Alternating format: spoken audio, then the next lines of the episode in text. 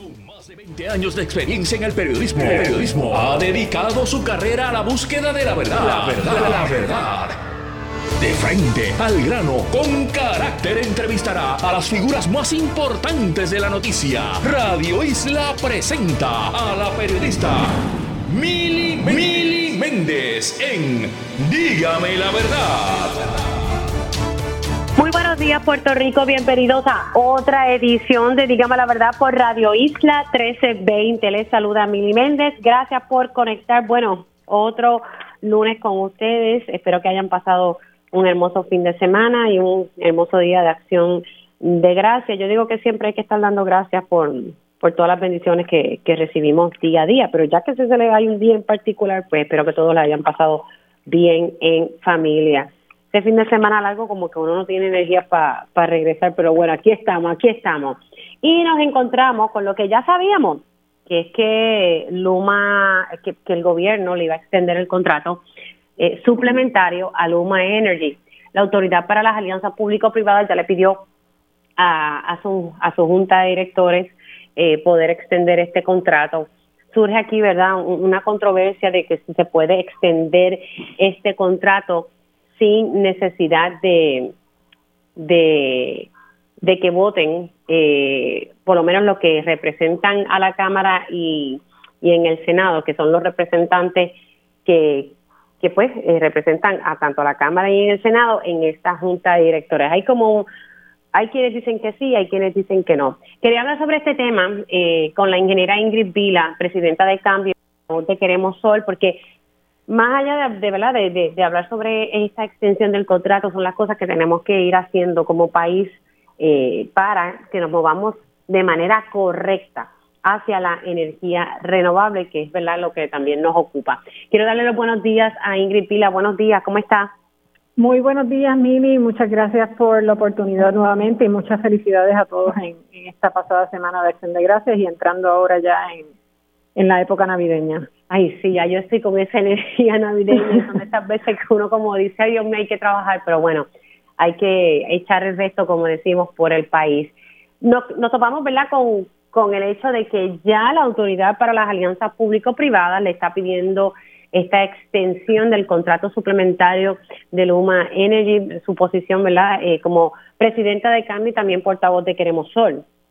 Bueno, eh, nosotros enviamos la pasada semana una comunicación a los presidentes legislativos urgiéndoles que eh, primero solicitaran a sus representantes que eh, dieran a conocer cualquier información que se les, se les presentara como parte del proceso y miembros de la Junta de Directores de la Autoridad de las Alianzas Público-Privadas y requiriéndoles que exigieran un voto en contra de esos dos representantes y que si el gobierno no respetaba esa votación, se recurriera a los tribunales, porque nuestra interpretación, igual que la de muchos otros, es que eh, esta extensión del contrato de Luma sí requiere el voto afirmativo de esos dos integrantes del interés público y la ley 120 del 2018 es sumamente clara sobre esto y me parece que la, la intención legislativa de hacer e incluir eh, este tipo de requisitos es que hubiese un balance adecuado y una evaluación por parte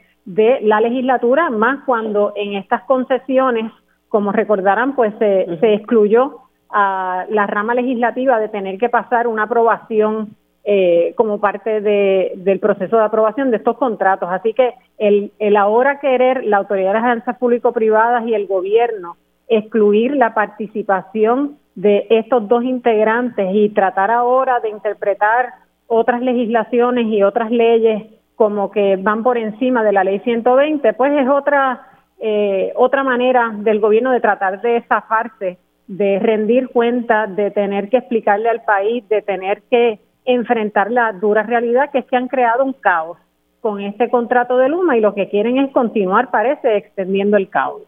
Vamos a explicarle a las personas. Eh, la ley 120, hubo una enmienda en el 2018 que entonces sí se supone que, que esta Junta eh, sí requiera el voto de los dos integrantes del interés público, ¿verdad? El que representa a la Cámara y el que representa al Senado. Correcto, la ley 120, que es la que da paso, ¿verdad?, a la privatización de la Autoridad de Energía Eléctrica y, todo eh, da paso a este contrato de Luma, eh, es muy clara y enmienda eh, varias disposiciones de la ley original de, de alianzas público-privadas, que es la ley 29, eh, y entre las los conceptos que, que establece claramente es que se requiere ese voto afirmativo de los integrantes del interés público. Tanto la Cámara como el Senado tienen un designado que participa como miembro de la Junta de Directores de la Autoridad de las Alianzas Público-Privadas y lo que establece esa ley 120 es que para las transacciones de privatización de la Autoridad de Energía Eléctrica, pues se requiere el voto afirmativo de esos dos integrantes para proceder.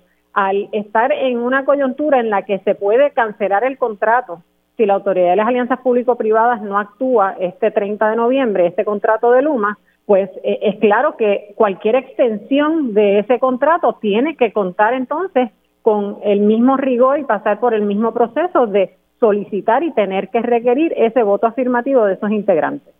Me llama la atención que todo este proceso se esté dando a días de que se venza el, contrato suplementario y entonces ahora vamos a tener esta nueva controversia de que nos quieren eh, pasar una extensión sin que estos integrantes puedan votar sobre la misma y estamos, como decimos por ahí, a ley de nada cuando tal vez este proceso se pudo haber hecho desde las, ¿verdad? Desde semanas antes que venimos hablando de esta situación.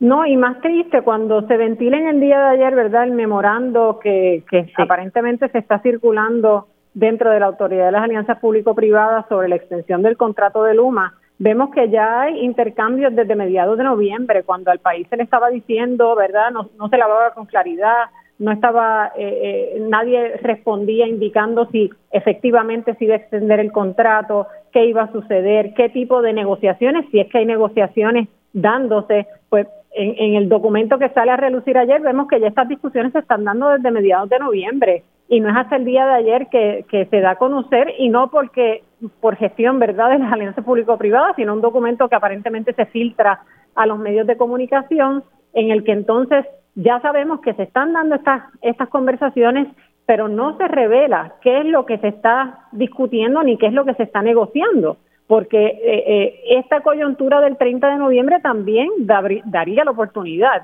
para hacer enmiendas importantes a ese contrato que ya luego de más de un año de operación de Luma y de, tener este contrato en vigor, sabemos todos que son necesarios cambios en lo que tiene que ver con eh, penalidades, con métricas que obviamente no, no contiene este contrato suplementario, eh, el requerirle que, que contraten a empleados conocedores del sistema que están desplazados en otras agencias de gobierno eh, requerirles cumplimiento hacia la transacción de energías renovables, que es un tema fundamental para el futuro del país. Nada de esto sabemos si se está dando, pero apostaría que no hay negociación de ese tipo y que simplemente están buscando extender el, pésimo contrato que, tendemos, que tenemos hoy por hoy eh, simplemente por un, término adicional. Ahora, el, el negociado de energía, eh, ¿cuál, ¿qué le ha parecido a usted eh, el desempeño del negociado de energía que se supone que esté también velando por que se cumplan estas métricas y que toda esta información salga a relucir y, vemos a veces como un negociado un poco tímido. Bueno, esa es la pregunta, ¿verdad? ¿Dónde está el negociado? Eh, eh, nosotros levantamos también en Queremos Sol dónde estaba el negociado luego del paso de Fiona, que pasaban días y días eh, sin restablecimiento del servicio energético y no veíamos tan siquiera ningún tipo de requerimiento, exigencia del negociado para saber qué estaba haciendo Luma, para exigirle que atendiera con premura y con eh, la importancia que ameritaba en estos momentos. Y ahora estamos en, una situación similar. No vemos un negociado que ni en el pasado año ha exigido a Luma nada eh, en cuanto a métricas, en cuanto a, exigir, a imponer penalidades, a, establecer que claramente hay incumplimientos en lo que es su funcionamiento, que entonces daría pie, ¿verdad?, a, mejorar ese contrato o a cancelar el mismo, pues no vemos un negociado actuando en esa dirección y lo que vemos es silencio. Eh, no sé dónde está el negociado, en qué están concentrando sus energías en estos momentos tan críticos para el país. Sí, no, definitivamente. Ahora, viendo también que los presidentes legislativos, tanto de Cámara como de Senado, y esta mañana estuvo el presidente del Senado aquí en Radio Isla 1320, pues, haciendo como pidiéndole al gobernador eh, que se puedan sentar. Así que lo que yo estoy entendiendo aquí que la bola en gran parte está en qué presión puede ejercer la legislatura en su rol y de que se haga valer esa enmienda del 2018 a la ley 120. Sí, bueno, y por eso nuestra exigencia en la comunicación que enviamos a los presidentes legislativos de que si el gobierno eh, decide ignorar ese requisito del voto afirmativo de los representantes del interés público, que acudan al tribunal, eh, porque aquí ellos tienen y la legislatura tiene que defender su derecho de participación y de evaluación en este proceso y no puede simplemente eh, acatar la, irresponsabilidad que está asumiendo el gobierno en este trámite. Así que eh, aquí tanto la legislatura como el pueblo, el pueblo tiene que exigirle eh, a la legislatura, tiene que exigirle al gobierno la cancelación del contrato, pero también apoyar a la legislatura en su gestión de acudir al tribunal para, para hacer valer lo que es el derecho de, legislativo, ¿no? Y de los que representan al pueblo de Puerto Rico en eh, la legislatura del país. Aquí estoy viendo, me acaban de mandar cosas que uno postea, por ejemplo, eh, para el 18 de octubre, yo estuve entrevistando al representante de Susanta que estuvo llevando a cabo vistas públicas y en ese entonces la Autoridad para las Alianzas Público-Privadas le reconoció a, la Cámara de Representantes que no tienen un informe de desempeño de Luma Energy, no lo han generado y confían en hacerlo eh, y que no tienen la información. Y con todo y eso, que tenemos la información ahí a la mano de que ellos no tienen un informe de desempeño, se va a extender un contrato y para colmo, ¿verdad? Como diría yo, tras para que el país no se entere de, los detalles. Sí, es una irresponsabilidad total, Mili. O sea, ¿cuántas entrevistas tú no has tenido aquí, verdad? Que tanto con el representante Jesús Santa como con tantos otros eh, eh, personas conocedoras del tema que han estado evaluando, que han estado eh, eh, mirando la ejecutoria de Luma Energy por este pasado año, que han traído evidencia, tanto en Queremos Sol lo hemos levantado, en cambio de igual manera como el gobierno no está haciendo ningún tipo de gestión de fiscalización, como Luma Energy se niega a responder, a proveer información sobre eh, lo que es su, su rendimiento, su operación, y sin embargo deciden extenderle el contrato. O sea, es una cosa que, que no se entiende más allá de que realmente hay otros intereses y hay otras fuerzas que son las que están controlando este proceso y no son obviamente a favor de los mejores intereses del pueblo de Puerto Rico. Bueno, pues vamos a ver qué, qué ocurre con, con este asunto y para que la gente sepa, ¿verdad? La, la licenciada Lisa Ortiz es quien representa la, la Cámara de Representantes y el licenciado Eduardo Ferrer Ríos, eh, creo que es el Senado que estaría representando y pues ellos serían las personas llamadas que tienen el derecho a emitir su voto en torno a esta extensión del contrato. Antes de, de irnos, eh, ¿cómo van las, ¿verdad? los esfuerzos que está haciendo eh, Queremos Sol? Porque sabemos que ustedes están bien organizados, a ver si nos vamos moviendo hacia la energía renovable, pero hacia el camino correcto, ¿verdad? No de ver las megafincas de, de placas solares, sino también empoderar a las comunidades con su sistema eh, de energía renovable. Pues Mini, como tú sabes, tenemos el camino trazado en Queremos Sol, es, un camino que hemos estudiado, que hemos desarrollado en, en un proceso amplio de participación con comunidades, organizaciones y expertos en el que tenemos definido cómo es que se puede lograr esa transición hacia las energías renovables con instalaciones de sistemas fotovoltaicos en techos y almacenamiento, empoderando a los residentes, empoderando a las comunidades. Eh, de igual manera, cómo se puede lograr a través de una nueva gobernanza pública que vaya de la mano de esa transformación técnica, que permita más participación, que permita justicia y equidad en lo que es eh, la riqueza que representa el sector energético. Toda esta información está disponible no solo para la ciudadanía, para que la puedan ver a través de las páginas de Queremos Sol y también de Cambio, sino que la hemos hecho accesible al gobierno, le hemos ofrecido esta alternativa y sin embargo han optado por ignorarla. Eh, nosotros continuamos abogando porque esta transformación sea la ruta y el camino a seguir que los fondos federales destinados para el país, que sobrepasan los 12 mil millones de dólares, se utilicen para viabilizar y acelerar esta transformación eh, y continuaremos en esa gesta porque eh, se nos va la vida, Mili. Con este proceso, este es el momento, tenemos una gran oportunidad para movernos hacia el futuro y sin embargo vemos un gobierno y ahora un operador privado, Luma Energy, que quieren mantenernos eh, con una operación deficiente y una tecnología eh, del siglo XX. Y esos fondos federales, eh, recuerdo cuando entrevisté a uno de los jefes de FEMA, claramente no prohíbe que se pueda invertir gran parte o un por ciento de esos fondos federales en eso mismo, en poder tener los sistemas, ya sea de placas solares o baterías, en distintas comunidades. Se puede hacer. Lo que pasa es que hay que ver si Luma, ¿verdad? Y la Autoridad de Energía Eléctrica, pues pueden sacar un por ciento de ese dinero para ese fin. Se puede hacer, porque como lo dijo FEMA, no, no, no lo imposibilita. Así que opciones hay, opciones hay para que podamos entonces distribuir de manera justa esos, esos fondos federales que ya están aquí. Ingeniera, gracias. Muchas gracias, Mili. Un abrazo, cuídese mucho. ustedes escuchan la ingeniera Ingrid Pila, ella es presidenta de Cambio y portavoz de Queremos Sol. Bueno, seguimos con nuestro tema y le doy los buenos días al ingeniero Tomás Torres Placa, representante de los consumidores ante la Junta de Gobierno de la Autoridad de Energía Eléctrica. Buenos días, ingeniero, ¿cómo está? Buenos días, Mili, a ti, a todos los puertorriqueños, consumidores y a todo Puerto Rico. Bueno, hablaba precisamente con la ingeniera Ingrid Pila eh, sobre la extensión, o por lo menos lo que está buscando hacer la Autoridad para las Alianzas Público-Privadas de extender este contrato suplementario de Luma Energy, y nos enfocamos en gran parte de cómo entonces se está tratando de excluir el voto o la participación de los integrantes del interés público que representan tanto Cámara eh, y, Senado. Y claramente, pues ya la ingeniera me dijo que sí, que esa enmienda de 2018 se supone que sí que, que estos representantes puedan participar de este proceso de aprobar este contrato suplementario. ¿Cómo usted lo ve?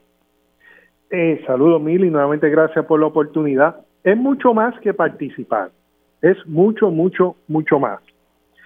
La ley 120 del 20 de junio del 2018 establece que para que se apruebe cualquier transacción, y cualquier transacción así lo establece la ley, cualquiera, porque en la ley 120 se define un término transacciones de la AEE, e, que son las que eh, define y abunda esta ley, ¿no?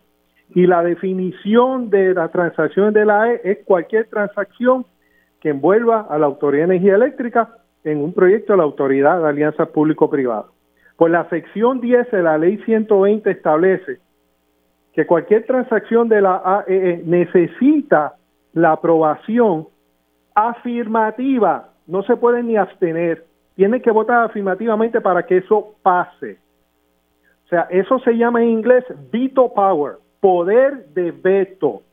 O sea, que si esa transacción no cuenta con el voto afirmativo de ambos, en otras palabras, si uno de los dos se abstiene, porque no está claro, no pasa, no pasa la transacción. O sea, es mucho más que participar. Es mucho, mucho más. Es que en el 2018, no ahora, como se está tratando de hacerle ver, en el 2018, cuando se pasó esa legislación, se le confirió esos poderes que Dios permita que el representante de los consumidores en la Autoridad de Energía Eléctrica algún día tenga, que no los tenemos. Se le confirió los poderes que para pasar cualquier transacción de la Autoridad de Energía Eléctrica con la alianza público-privada tiene que tener el voto afirmativo de los dos miembros del interés público. Y la ley es clara para cualquier, absolutamente cualquier transacción. Y eso es una transacción más que habría que entonces extender ese contrato y, yo no sé si hay unos cambios que se harán en, ese contrato suplementario que buscan extender. Debido a eso, esta es la oportunidad para coger ese contrato y hacer los cambios que urgentemente necesita para que esto funcione. Actualmente tenemos un operador que no solamente necesita hacer cambios urgentes en su gerencia, sino que está supervisado inadecuadamente e inefectivamente por la Autoridad de Alianzas Público-Privadas. Ese es el primer cambio. ¿Qué, supervisión? Este preguntaríamos nosotros aquí qué supervisión, porque el mismo eh, Fermín Fontana le reconoció a la Cámara de Representantes que no tenía un informe de medición, que no tenía información, o sea que uno se pregunta qué fiscalización. Lo, que sucede es que este es el único contrato de alianza que lo supervisa la Autoridad de Alianza Público-Privada. Los demás lo supervisan las agencias concernidas. Entiéndase, Puerto supervisa el de los aeropuertos, el de Aerostar, y la Autoridad de Carretera supervisa a la Alianza Público-Privada que está en, en la PR22 y en la PR5. No es la Autoridad de Alianza Público-Privada. Aquí se quiso hacer un experimento nuevo para darle esos poderes a la misma autoridad, no funcionó. Por eso es lo primero que hay que revertir. Lo segundo, este contrato es extremadamente caro, es el doble del contrato que se utilizó de modelo para este, que es Long Island Power Authority, que recientemente, en diciembre pasado, eh, se enmendó para que tuviese un costo máximo con todo y 20 millones de incentivos de 58 millones anuales. El de nosotros, porque se negoció en medio de una quiebra, mucha incertidumbre, eh, eh, ese contrato era el peor momento para negociarlo, fue cuando se negoció, porque un contrato que resultó excesivamente caro. Inmediatamente la autoridad salga de su proceso de quiebra el año que viene, debe haber una cláusula que se enmienden los costos de ese contrato lo más cercano al contrato del AIPA. Oye, es que eso es lo que cuesta. Estamos pagando excesivamente unos costos que no, eso no vale eso.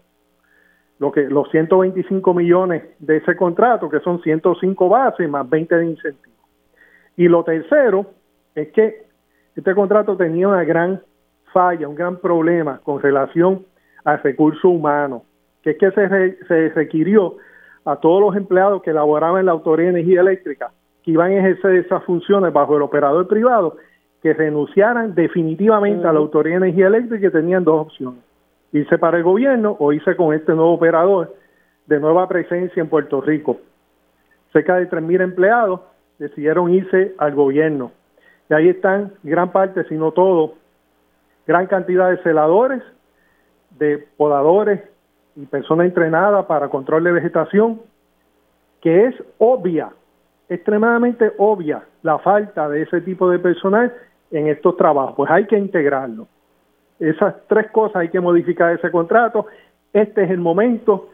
Se tiene la capacidad por la ley 120 de requerir esos cambios, sí que este es el momento de hacerlo. Más cambios en la gerencia.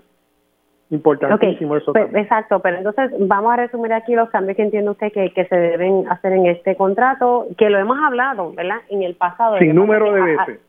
sí, sí, no, ya llega un momento que yo no sé cuántas veces hemos hablado del tema, pero me parece importante. Cambio en gerencia, que realmente se esté supervisando y que este contrato es sumamente caro, que pudiésemos entonces eh, renegociar, ¿verdad? Eh, eh, el, lo que nos cuesta este contrato para que la gente tenga una idea, y con esto me tengo que ir a la pausa, ¿cuánto nos está costando esto eh, anualmente más los misceláneos? Ahora mismo, 115 millones más se pidieron 7 más para un total, en este año fiscal se pidió un aumento de 7 más para 122 millones al año y cuando termine el proceso de quiebra se comenzaría con 105 básicos más 20 de incentivos, 125. O sea que esto está entre 122 y 125 millones al año. Ok, o sea que en este caso, eh, ¿y para qué se pidieron esos 7 millones adicionales? Pues como este contratista no se le supervisa, ellos pidieron eso por el alza en el costo de vida. Así mismo. Mira. O sea, aquí estamos viendo Y el boricua, que, está que no puede ya con la vida porque el alto costo de vida nos tiene a todos aquí haciendo ajustes en el presupuesto. Exactamente, pero como esto no se supervisa, se hacen peticiones que no se deben ni considerar ni tan siquiera Le dieron, le dieron 7 millones de dólares por el alto costo de vida. No, sí, lo, el operador las pidió, el negociado lo está considerando, no ha tomado ah, una decisión Ok, negociado, apuntar esto aquí porque eso es importante. Negociado lo considera. Eh, mire, 7 millones. Si ellos no pudieron bregar con los 115, pues, por favor. Exacto, Mili, por, eso te digo, este es el momento preciso debido a esa capacidad de veto que tienen estos dos representantes de interés público de hacer esos cambios, más cambios en la gerencia. Y en el resumen que hiciste se quedó el integrar la mano de obra el recurso humano necesario que ahora mismo está en el gobierno. Eso hay que hacerlo también. sí, eso yo lo veo cuesta arriba, mano de obra. no lo hicieron y no lo activaron después de Fiona, que era, era necesario. Bueno, pero, pero ahora está el poder de veto. Bueno, y ese vamos poder a ver, de veto vamos a ver qué ocurre. Yo creo que aquí la legislatura va a jugar un, un, papel sumamente importante en esa reunión que, que se lleve a cabo con los presidentes legislativos y el señor gobernador. Ingeniero, gracias. Gracias por haber estado aquí. y estas son peticiones razonables para hacer que esto funcione para beneficio de todos los puertorriqueños. Pues claro, pues claro. Eh, bueno, se me cuida mucho, ingeniero. Muchas gracias. Como no, el ingeniero Tomás Placa, representante de los consumidores ante la Junta de Gobierno de la Autoridad de Energía Eléctrica. Interesante ese detalle. Nosotros le pagamos 115 millones al año para que Luma opere eh, la transmisión y distribución de energía eléctrica. Ellos han solicitado 7 millones adicionales por el alto costo de vida, según me dice el ingeniero Tomás Torres Placa. El, negociador de energía lo está considerando. Hacemos una pausa y regresamos en breve. Conéctate a radioisla.tv para ver las reacciones de las entrevistas en vivo. En vivo. Esto es Dígame la verdad con Mili Méndez.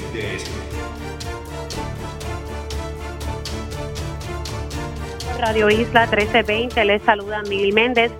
Gracias por conectar Vamos a, ya mismito, vamos a hablar eh, sobre un tema que me parece importante y lo había dialogado con la Procuradora Interina de las Mujeres, pero rapidito. Importante este detalle, yo creo que no debemos pasar esto por, por alto. El hecho, Luma Energy recibe un presupuesto anual, anual de 115 millones de dólares al año para que ellos puedan eh, administrar, manejar la distribución y transmisión de la energía en Puerto Rico. Esa es la, esa es la alianza público-privada que se hizo en, en esa área, ¿verdad? Me está comentando, me comentaba en el pasado segmento el, ingeniero Tomás Torres Placa, quien es el representante de los consumidores ante la Junta de Gobierno de la Autoridad de Energía Eléctrica, que Luma ha solicitado ante el negociado de energía 7 millones adicionales. ¿Por qué? Alegando alto costo de vida. Pues así está el país completo. Así que solicitaron 7 millones adicionales a esos 115 que ellos reciben al año para entonces eh, manejar el sistema de distribución y transmisión. Vamos a ver qué ocurre. Creo que aquí tanto Cámara y Senado juegan un papel sumamente importante en torno a la extensión del contrato suplementario, que ya se iniciaron los procesos. Ahora hay una controversia sobre si pueden o no participar los integrantes del interés público que forman parte de esa junta de directores de la Autoridad para las Alianzas Público-Privadas y como decía el ingeniero Tomás Torres Placa, es mucho más que participar eh, porque tienen un poder de veto. También hay unos cambios que urgen en ese contrato de acuerdo al ingeniero Tomás Torres Placa que va más allá del cambio de gerencia, que haya una supervisión, una fiscalización real, que se negocie las condiciones del contrato porque entiende él que es extremadamente caro y que se integre nuevamente la mano de obra que de verdad de celadores y profesionales de energía eléctrica que están en distintas eh, agencias en el gobierno. Bueno, hace un tiempito atrás había estaba dialogando con la procuradora de las mujeres eh, pues sobre la, situación actual de, violencia doméstica, pero habíamos hablado un momento dado sobre un presupuesto que necesitaba especialmente una de, de las organizaciones que da albergue y servicios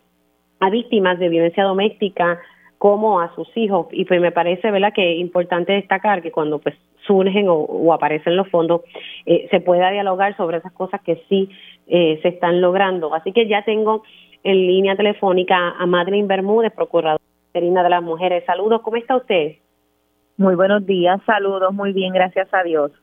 Bueno, habíamos hablado hace unas semanas atrás precisamente sobre unos fondos y que había una, una preocupación especialmente de esta organización que conocemos como Capromuni, que es la Casa Protegida para Mujeres y Niños, pues que estaba en peligro de que pudiesen cerrar sus puertas debido a que no habían, no tenían los fondos suficientes para operar y, seguir brindando estos servicios a, las víctimas de violencia doméstica como a sus hijos. Pues en, en esa parte, como bien señalaste, Mili, había una gran preocupación y, y más porque tengo que especificar, Capromunia tiene una población de mujeres víctimas de violencia de género que otros albergues no atienden, que son mujeres con también un tipo de diversidad funcional. O sea, Capromuni mm. eh, da unos servicios también de psicología y psiquiatría. Así que en esa Mm. parte era bien importante que Campromuni continúe con su servicio y estos servicios se le dan para toda la isla. Gracias a una asignación de fondos especial, pues se lo, se logró hacer esa asignación a Capromuni y pues va a seguir funcionando y operando en su capacidad. Aún ¿Cuánto, así, claro cuánto, se le, mantenemos- cuánto, se le, ¿Cuánto se le dio en este caso al programa de casa protegida para mujeres y niños? ¿Cuánto se le asignó Pues para seguir? se le han asignado 250 mil dólares por eh, una asignación especial y 100 mil dólares por una asignación independiente, ya que también te- tenemos, y lo mencionamos, Mili, o sea, tenemos los fondos federales están siendo un, un problema, disminución en los fondos federales, los fondos Boca, en los fondos Stop.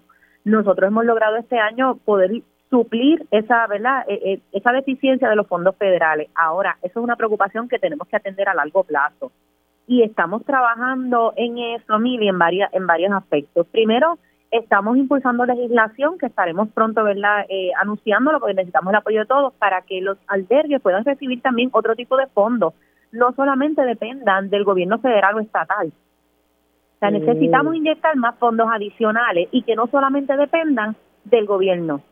Claro, pero ¿de qué otros fondos pudiésemos estar hablando de que puedan recibir estos albergues?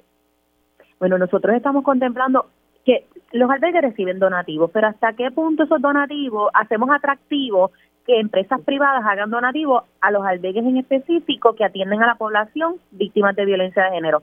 Pues tenemos que hacer unos atractivos en esa parte, unos incentivos por parte del gobierno para esas empresas privadas que lo hagan más atractivo.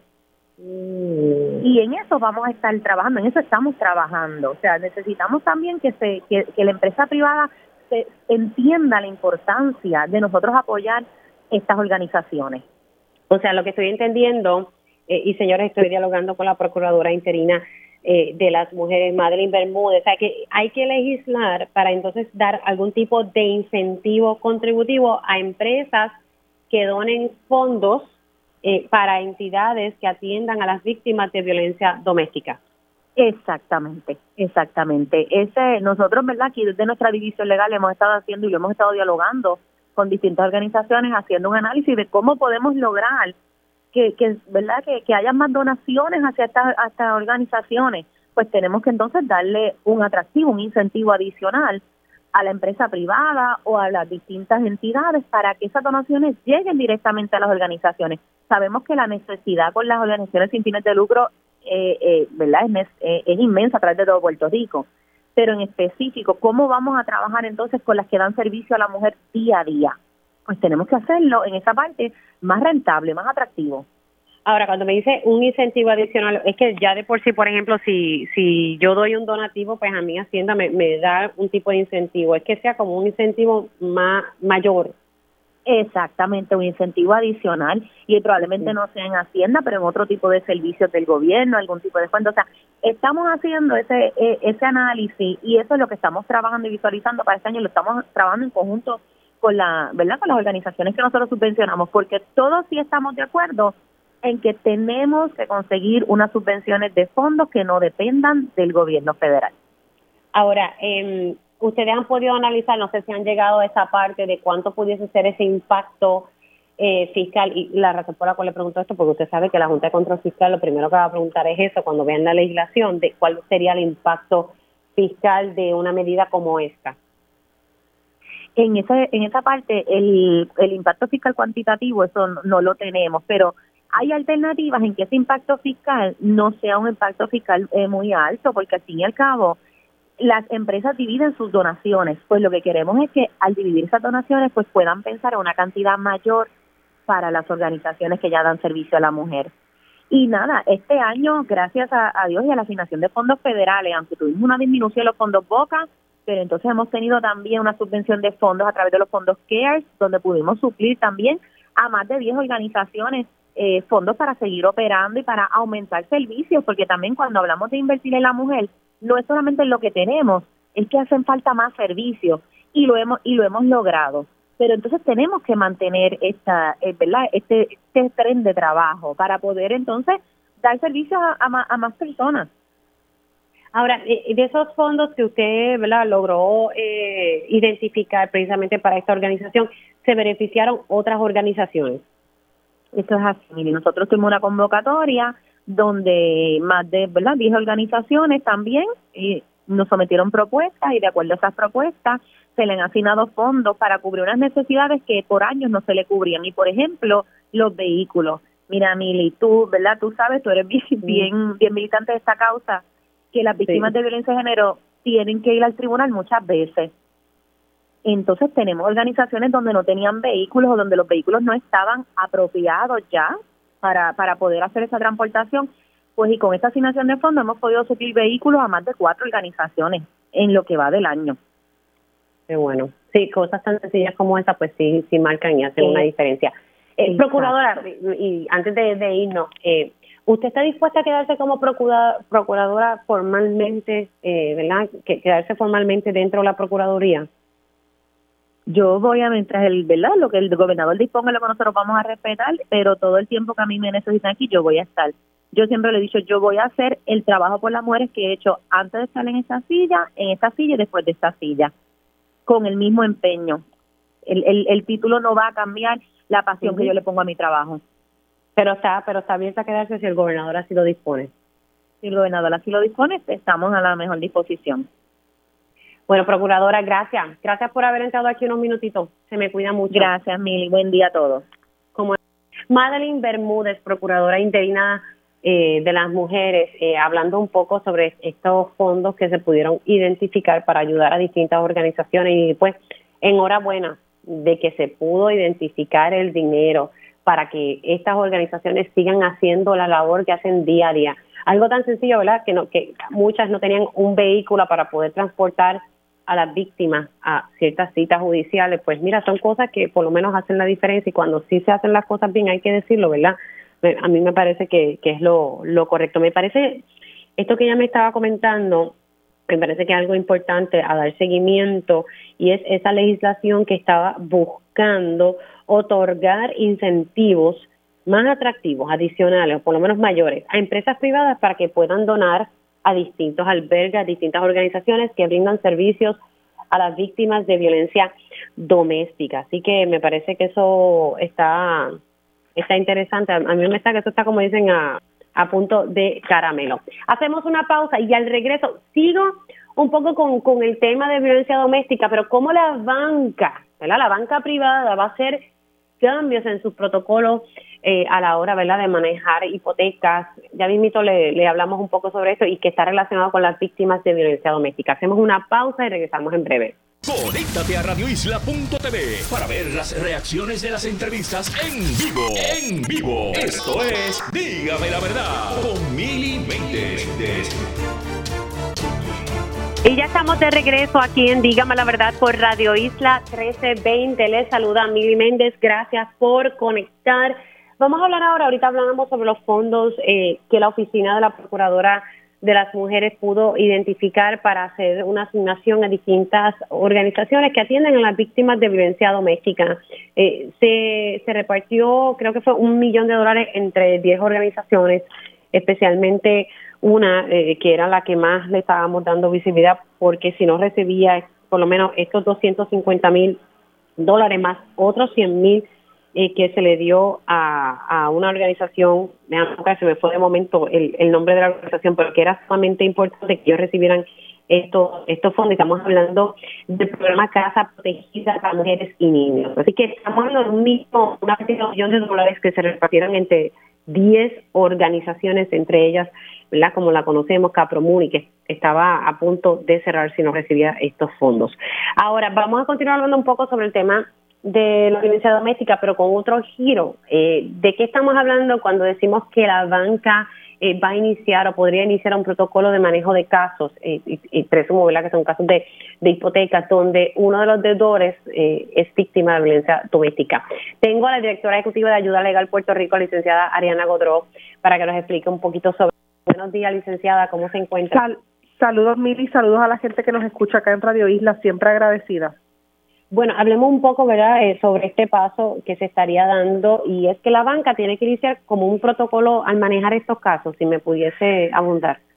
Eso es así, mira, y, y, un poco como acabas de mencionar, eso que acaba de hacer la procuradora, que tiene como objetivo que estas organizaciones que dan servicio directo a sobrevivientes continúen abiertas, eh, va eh, eh, de la mano con entender que la violencia doméstica también incluye violencia económica, ¿no? Ese rol donde la parte agresora controla los recursos, controla el acceso al trabajo, el acceso a la vivienda, como parte de un ciclo de violencia, desde negarte a comprar, eh, a, que tengas las tarjetas para poder hacer las compras o el dinero para hacer las compras, hasta impedir que tengas información sobre tu préstamo hipotecario. Nosotras en Ayuda Legal Puerto Rico llevamos mucho tiempo trabajando con el tema de vivienda y sabemos que las sobrevivientes de violencia doméstica, las personas que sobreviven violencia doméstica, necesitan que se identifique que están en una situación de riesgo para que quienes tenemos una responsabilidad, incluyendo a la banca, podamos atenderlas adecuadamente. Nosotras estamos pidiéndole a, las instituciones financieras en Puerto Rico, principalmente a los bancos más, más importantes, los que más préstamos hipotecarios tienen, que adopten un protocolo que tiene como objetivo identificar primero que hay una persona en una situación de violencia doméstica y segundo, garantizar que esa persona no va a ser dejada fuera del juego. ¿A qué me refiero? Mm. A veces el agresor le niega información sobre el préstamo hipotecario porque solamente él recibe las cartas, otras cosas que hemos visto es que agresores se sientan en una mesa de mediación compulsoria de mala fe para que la persona no pueda llevar, a un, llegar a un acuerdo con el banco y pierda su casa. Así que le estamos pidiendo a la banca, tenemos una responsabilidad compartida, sabemos que hay instituciones financieras que han tomado pasos bien importantes contra la violencia doméstica, podemos hacer un poquito más y para eso es este protocolo. Ok, ¿y, y qué ustedes tienen tal vez una, ¿verdad? Como una estructura de cómo debería ser ese, ese protocolo que deberían tal vez implementar eh, ¿verdad? estos bancos. Sí, te voy a dar ejemplos concretos, eh, desde cosas tan y tan sencillas como que las notificaciones no lleguen juntas cuando hay una situación de violencia doméstica, que no llegue a la pareja de codeudores, sino que lleguen notificaciones individuales a cada uno de los codeudores. Mm. Segundo, por ejemplo, que no se le obliga a una sobreviviente a sentarse en la misma mesa eh, para negociar una mitigación de pérdida junto al agresor, pues, sobre todo cuando hay situaciones activas de violencia doméstica, hasta cosas que ya se están haciendo a nivel federal con préstamos SHA, que es la mayoría de los préstamos hipotecarios, donde, por ejemplo, eh, eh, se permite que la, la sobreviviente, cuando hay una situación de violencia doméstica, pueda acudir sola a reuniones, ¿verdad? Y, y, tomar decisiones y que se proteja su derecho a la vivienda, pero también su capacidad de decidir sobre, sobre sus finanzas, ¿no? Así que lo que le estamos pidiendo a los bancos es entrena a, tu, a, tu, a tus oficiales para que puedan identificar que hay situaciones activas de violencia doméstica y cuando las identifiquemos no revictimicemos a la, sobreviviente. Vamos a ver qué alternativas podemos tomar en el proceso para garantizar sus derechos y su capacidad de decidir sobre su economía. Eh, licenciado, le, pregunto, ¿han podido responder eh, algunos bancos ante esta solicitud que está haciendo Ayuda Legal Puerto Rico para que ¿verdad? se pueda activar este tipo de protocolo y que se identifiquen esas situaciones activas de violencia doméstica y, ¿verdad? Que, las víctimas no sean eh, ¿verdad? revictimizadas como eh, ¿verdad? conocemos el, el, término. Mira, tengo que decir con mucha alegría, ¿verdad?, que, que la respuesta, aunque sí fue lenta a un inicio, ya hemos empezado a sentir una respuesta por parte de diversas instituciones financieras, instituciones como Preferred Mortgage, Latin American Financial respondieron, y el Banco Popular más recientemente eh, respondió y pues tiene interés en seguir analizando el protocolo. Estamos viendo a ver si coordinamos una reunión para ver cómo esto se puede empezar a implementar. Así que estamos viendo sí una respuesta de la banca, creemos y confiamos en que hay un interés compartido en que las sobrevivientes de violencia doméstica sean protegidas a lo largo de los procesos hipotecarios. Mañana tenemos una reunión con eh, tribunales Así que pensamos, ¿verdad?, que trabajar este tema de violencia económica va a ser algo que, va a recibir, igual que ha recibido hasta ahora en la legislatura, eh, apoyo de distintos sectores y que es un paso contundente para erradicar eh, la violencia de género.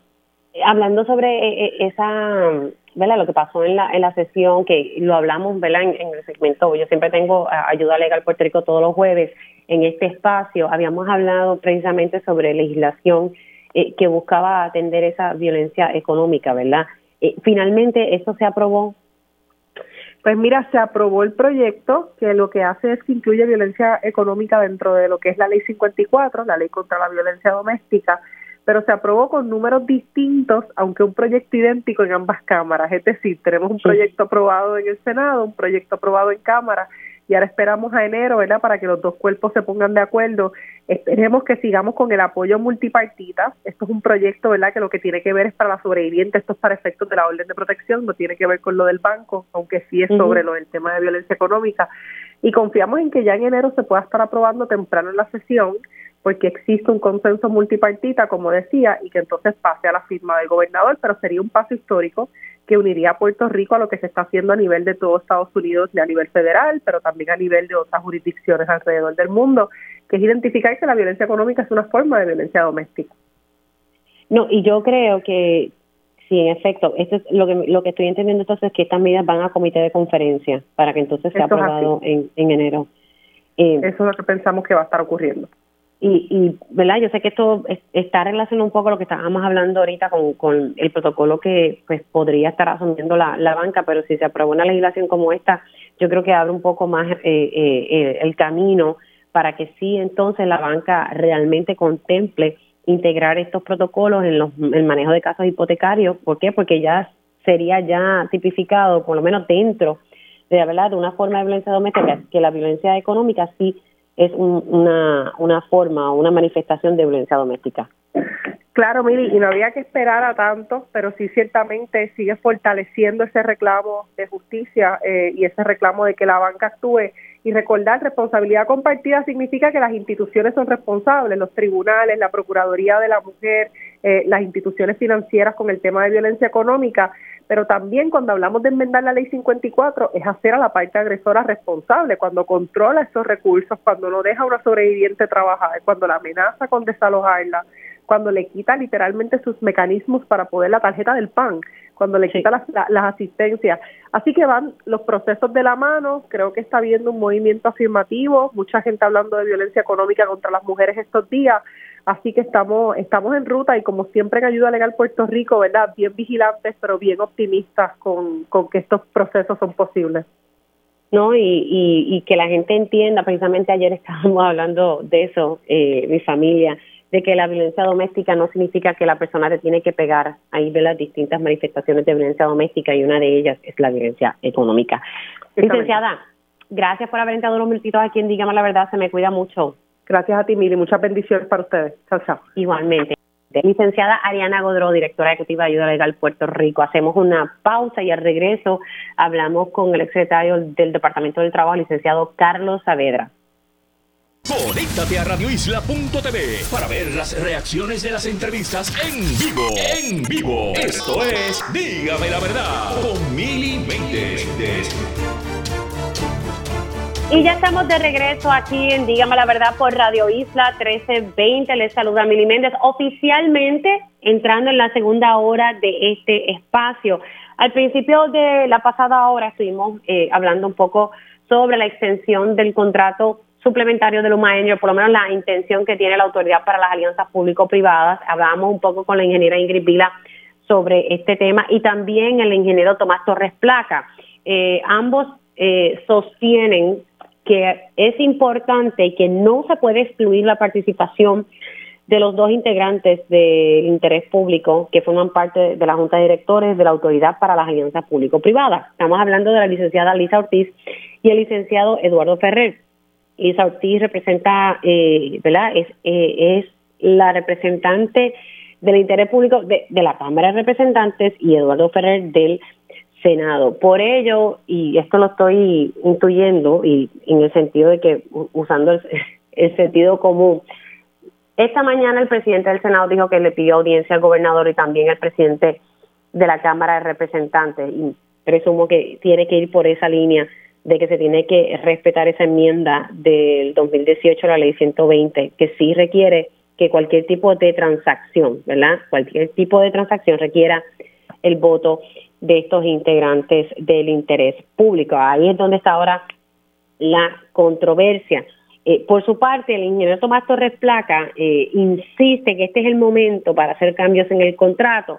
Eh, sugerencias que, ¿verdad? que él viene haciendo hace mucho tiempo es que se integre la mano de obra de la Autoridad de Energía Eléctrica que está desplazada en distintas agencias del gobierno, que se renegocie el, ¿verdad? lo que se paga anualmente por este contrato, y estamos hablando del suplementario, eh, que tan, porque él dice que es extremadamente caro, eh, que se requiera una supervisión real, y la verdad es que no la hay, porque dicho por el mismo ingeniero eh, Fermín, el licenciado Fermín Fontanes, que lo, dijo en la Cámara de Representantes, que no tenía métrica y que no tenía fondos, pues eso lo que demuestra es que no se está haciendo una fiscalización, en mi opinión. Y pues nada, dice cambio en la gerencia, pero yo creo que más allá de hacer cambios en la gerencia, hay que buscar un poquito más en, en la sustancia. Ahora mismo estamos pagando 115 millones al año para que Luma Energy pueda eh, manejar la distribución y la transmisión de la Autoridad de Energía Eléctrica. El ingeniero Tomás Torres Placa nos, nos decía aquí que Luma le pidió al negociado de energía 7 millones adicionales con el argumento de que pues es por el alza en el costo de vida.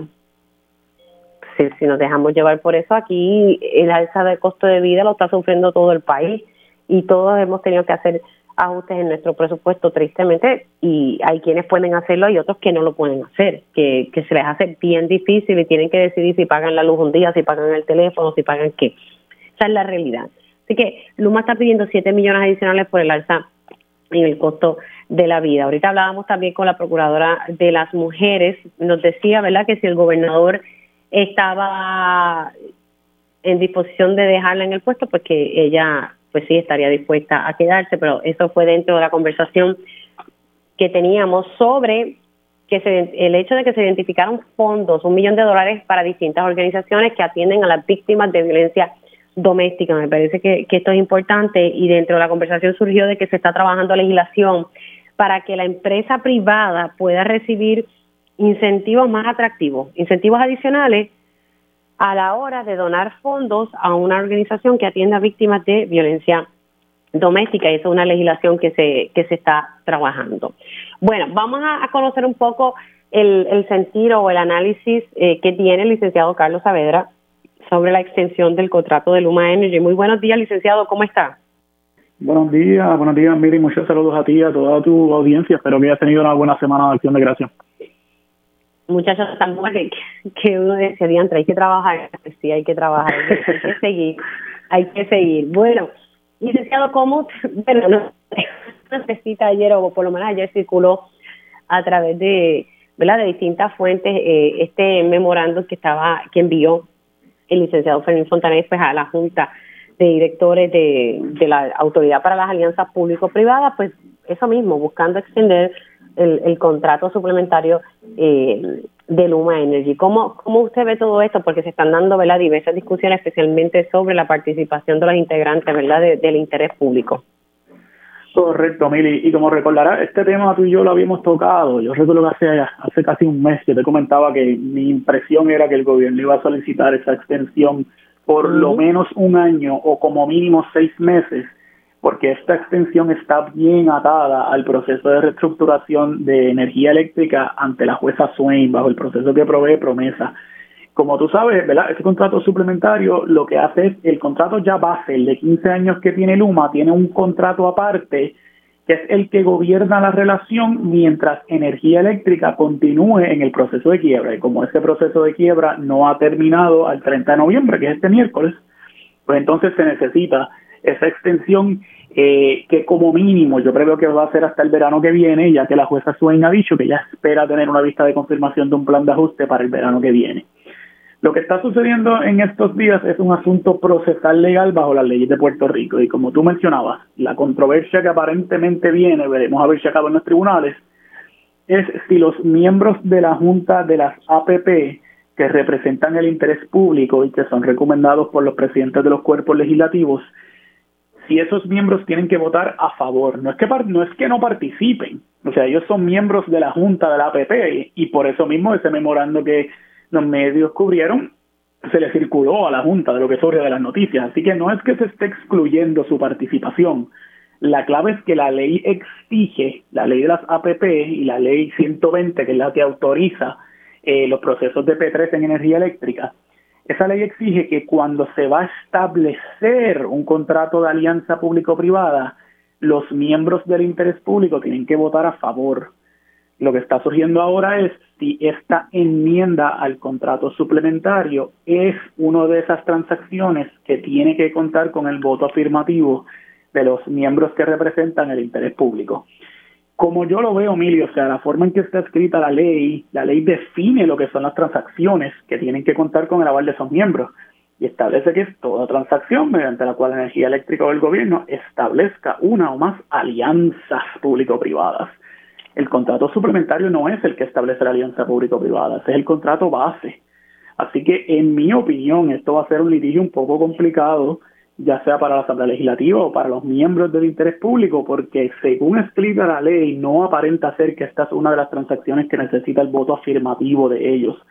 A final de cuentas, ¿verdad? Será posiblemente un litigio, pero, como yo veo la ley, no me parece que esta sea una de esas situaciones. Antes de continuar, licenciado, eh, usted dice que es un litigio un poco complicado, pero le pregunto, cuando se autorizó este contrato suplementario, ¿verdad? Y que es el contrato previo al contrato oficial, eh, los integrantes de, de, la Junta de Directores de la Autoridad para las Alianzas Público-Privadas, ellos emitieron voto sobre este contrato suplementario que todavía sigue vigente. Entiendo que sí, que ellos en ese momento la Junta votó sobre el contrato suplementario. Así que otra vez, el issue no es si ellos pueden participar de la, de la discusión y de la decisión, es si tiene que contar con el aval de ellos. Por ejemplo, vamos, vamos a, suponer que es una alianza público-privada nueva. Sabemos que está el asunto de la generación en discusión pública. Si fuera el contrato nuevo el que establece la alianza público-privada nuevo, no hay duda de que tiene que contar con el aval de esos miembros. La controversia aquí es que este es el contrato suplementario. Ya la alianza público-privada existe, no depende del contrato suplementario. El contrato suplementario lo que establece es cómo se gobierna la relación durante el proceso de la quiebra de energía eléctrica. Esa es la diferencia.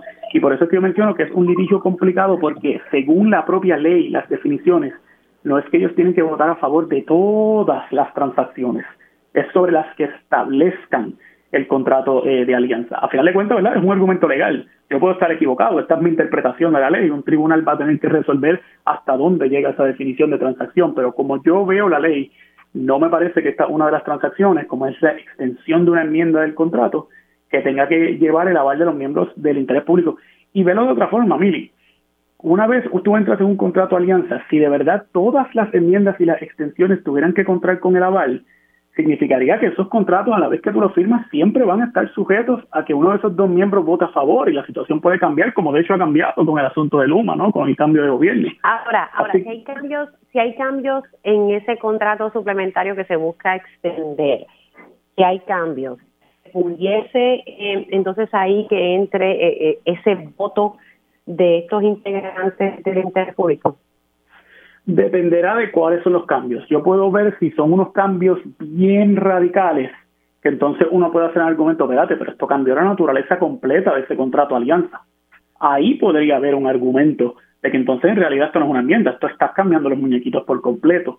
Por ejemplo, yo te puedo decir seguro, bajo esta ley, que si Luma sale, si hay que cambiar a Luma, eso es un contrato nuevo. Ciertamente tiene que conllevar el, el voto de, estos miembros. Pero una enmienda al contrato suplementario, no veo otra vez que caiga bajo la definición. Y lo otro importante, Mili, es, hay dos partes aquí procesales. ¿Quién tiene el derecho a demandar? ¿Es la Asamblea Legislativa o son los miembros del interés público en su carácter individual? Porque hablamos de estos miembros como si fueran de la Asamblea Legislativa y en realidad es que en la ley ellos no representan a la Asamblea Legislativa, ellos representan al interés público.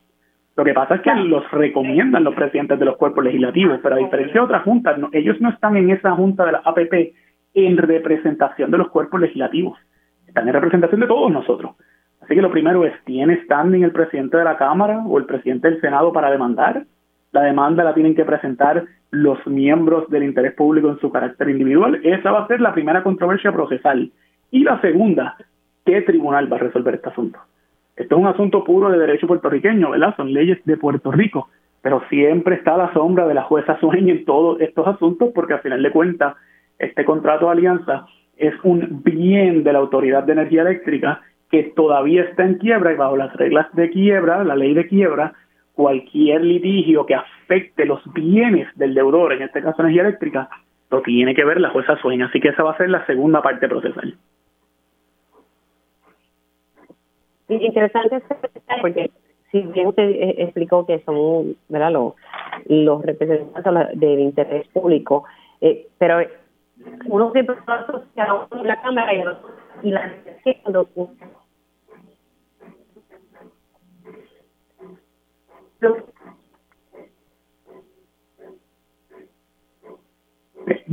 Disculpa, Emily, no te escuché, te escuché entrecortada. Eh, cuando estábamos hablando sobre el, de la, alianza público-privada de la generación que se está cocinando, una de las exposiciones, por ejemplo, del presidente de la Cámara es, mira, eh, yo le puedo decir a mi representante que le vote en contra. Eh, hubo un momento dado que se estuvieron haciendo ese tipo de amenazas eh, para entonces provocar que el gobernador se con los presidentes legislativos. Así que interesante lo que usted me está planteando, que es que son ¿verdad? representantes del interés público, pero es que los uno lo recomienda a la Cámara y el otro al Senado, pero como, claro, pero hay un vínculo ahí político, ¿verdad? Porque obviamente eh, el presidente de la Cámara va a, va a buscar a alguien que pueda eh, representar los intereses, eh, ¿verdad? De la Cámara y lo mismo, ¿verdad? Con con, con el Senado. No sé cómo, ¿verdad? Usted lo vea. Sí, sí, no, eso es un punto interesante, Emily, y otra vez abre otra caja de Pandora, porque otro argumento que puede estar corriendo aquí es si esos nombramientos son constitucionales o no. recordarás el caso de la Comisión Estatal de Elecciones que mencionaba que si el presidente de la Comisión Estatal de Elecciones, si el gobernador y la Asamblea Legislativa no se ponían de acuerdo, entonces el Tribunal Supremo lo tenía que nombrar. Y en este caso el Tribunal Supremo resolvió que la separación de poderes establece que los nombramientos ejecutivos son del gobernador y no de los otros cuerpos.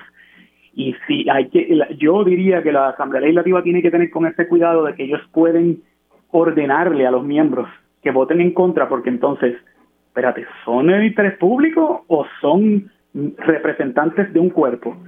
Si entonces los presidentes de los cuerpos les pueden ordenar cómo votar en esa junta, ¿son constitucionales esos nombramientos entonces? Así que ciertamente es bien interesante, se abren muchos argumentos bajo esa teoría de que los presidentes de los cuerpos pueden, porque es lo mismo, te doy el ejemplo, Tomás Torres Plata, él es representante de los consumidores, su nombramiento es distinto, ¿verdad? Porque va a elección, pero la Asamblea Legislativa le puede dar órdenes a Tomás Torres Plata de cómo votar. Yo diría que no, ¿verdad? Porque es representante de los consumidores, pues claro, un parecido pasa aquí. Ahí lo que yo veo en la que Torres Plata fue eh, elegido con el voto de los consumidores de, de, la Autoridad de Energía Eléctrica versus a estos dos eh, funcionarios que fueron elegidos a dedo, uno por Tatito Hernández y el otro por Correcto. Es bien sui generis, Billy. O sea, esto no, no ocurre en otras eh, juntas. Así que todos estos argumentos están en la mezcla de los argumentos de derecho que va a tener el tribunal que sea. Si va a ser un juez de Puerto Rico, si va a ser la jueza Swain, Así que va a ser ciertamente un, pleito interesante tanto en lo sustantivo, de si en realidad ellos tienen que votar a favor o en contra, y quién tiene el derecho, quién puede presentar este caso. Hmm. No sé, vamos, a ver cómo, termina esto, pero entonces en resumen, usted ve que el litigio es un poco complicado. Eh, ¿Cómo pudiese terminar este este litigio? Yo yo de verdad que no lo veo en la sala de la jueza Taylor Swain, o, o si no, y si tratan de metérselo en su sala ya vas a patearlo por otro lado porque bastantes cosas tiene ella en, en, en, su sala. Eh, veríamos esto tal vez en el tribunal local y la pregunta es quién va a iniciar ese litigio. Correcto. Hay dos opciones. O la comienzan los, los miembros del interés público votan en contra. La APP entonces dice, bueno, pero es que el voto de ustedes no hacía falta para aprobar, así que se pasa por mayoría de los otros miembros. Entonces los miembros del interés público pueden demandar la otra teoría es si los presidentes de los cuerpos legislativos pueden demandar, pero entonces ahí caemos en todo el argumento de si esos miembros de la Junta los representan a ellos o representan al interés público en general. Entonces, si iniciamos un litigio, pero el contrato se, se, se vence ahora el miércoles, ¿qué pasaría aquí? Eh, este litigio se tiene que dar antes del 30 de noviembre o se puede dar un litigio luego del 30 de noviembre. Así que yo veo aquí un montón como que de áreas grises.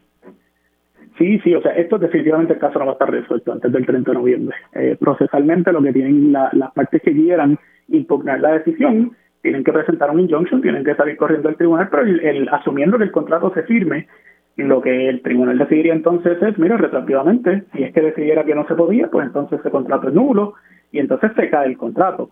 Por eso, mi, por eso es que menciono que yo estoy contigo de que la jueza Swain tiene ya mucho trabajo, pero si se cae el contrato de Luma, esto tiene un efecto en la reestructuración de energía eléctrica, así que yo no veo tan farfetched, no lo veo tan lejos que la jueza Swain termine metiéndose en este caso. De verdad. Ay, padre. Sí, como tú recuerdas, hubo ya unos cuantos de los eh, de las demandas que presentó, por ejemplo, el colega Emanuel y presentó una impugnación al contrato que lo vio la jueza Swain. El presidente del Senado también comenzó un proceso para impugnar unos asuntos de inscripción del contrato y esos acabaron ante la jueza Swain. Así que no no es tan del otro mundo que termina ante la jueza Swain. Hay que ver entonces el argumento procesal. Bueno, vamos a ver en qué en qué termina. La realidad es que yo creo que aquí estamos contra el reloj eh, con, con este asunto. Y mira que venimos hablando sobre esto hace tiempo, pero entonces vemos cómo se dejó eh, esto para última hora. No sé si se dejó para última hora con, este contrato y con lo otro que viene, Miri, que es el asunto de la APP de generación. que ahí sí yo puedo ver más el argumento de si ellos tienen que votar a favor, porque ahí no hay duda que sería un contrato nuevo. En este caso, pues hay que ver si esa enmienda cae bajo las definiciones de las transacciones que tienen que salir, eh, que tienen que contar con el voto afirmativo de los miembros del interés público. Bueno, veremos a ver si entonces eh, si eventualmente un, si no va a los tribunales, básicamente lo que podríamos concluir es que el, contrato se estaría extendiendo. Si es que no va a los tribunales y ninguno de estos eh, representantes del interés público presentan un caso a los tribunales. Correcto, se estaría extendiendo el contrato suplementario de Luma eh, lo que hay por ver, que no surge, ¿verdad?, de los documentos que sé que los medios cubrieron, es si el contrato suplementario tiene alguna enmienda en cuanto a los términos, tú hablaste de asuntos de supervisión, etcétera, eso no lo sabemos. Así que eh, habría que ver si con el contrato suplementario se establecen términos nuevos para Luma. Bueno, vamos a ver qué ocurre. Otro tema que quería eh, dialogar eh, con usted es sobre el hecho del, del bono de Navidad en el sector privado. hubo cambios con, con, con la supuesta reforma con la reforma. bueno, ya podemos decirle de forma, la realidad es que no, no hubo ninguna reforma de verdad. Bueno, ¿cómo usted lo ve? Bueno, pues aquí hay dos cosas corriendo, Mili. Como yo he discutido contigo, sabemos que la Junta de Supervisión Fiscal impugnó la Ley 41, que fueron las enmiendas a la reforma laboral. Ese pleito, ese sí está ante la jueza, ante la jueza Swain, no tenemos duda. Ya el caso está sometido, ya todas las partes presentaron sus alegatos. Estamos a la espera de la decisión de la jueza Swain. Sin embargo, mientras no se resuelva ese caso, las enmiendas a la reforma laboral están en vigor y una de las áreas que se enmendó sustancialmente es el asunto del bono de Navidad en el sector privado. Así que a manera de recordatorio para los patronos privados, diciembre 15 es la fecha límite para pagar el bono de Navidad en el sector privado. Eso no cambió.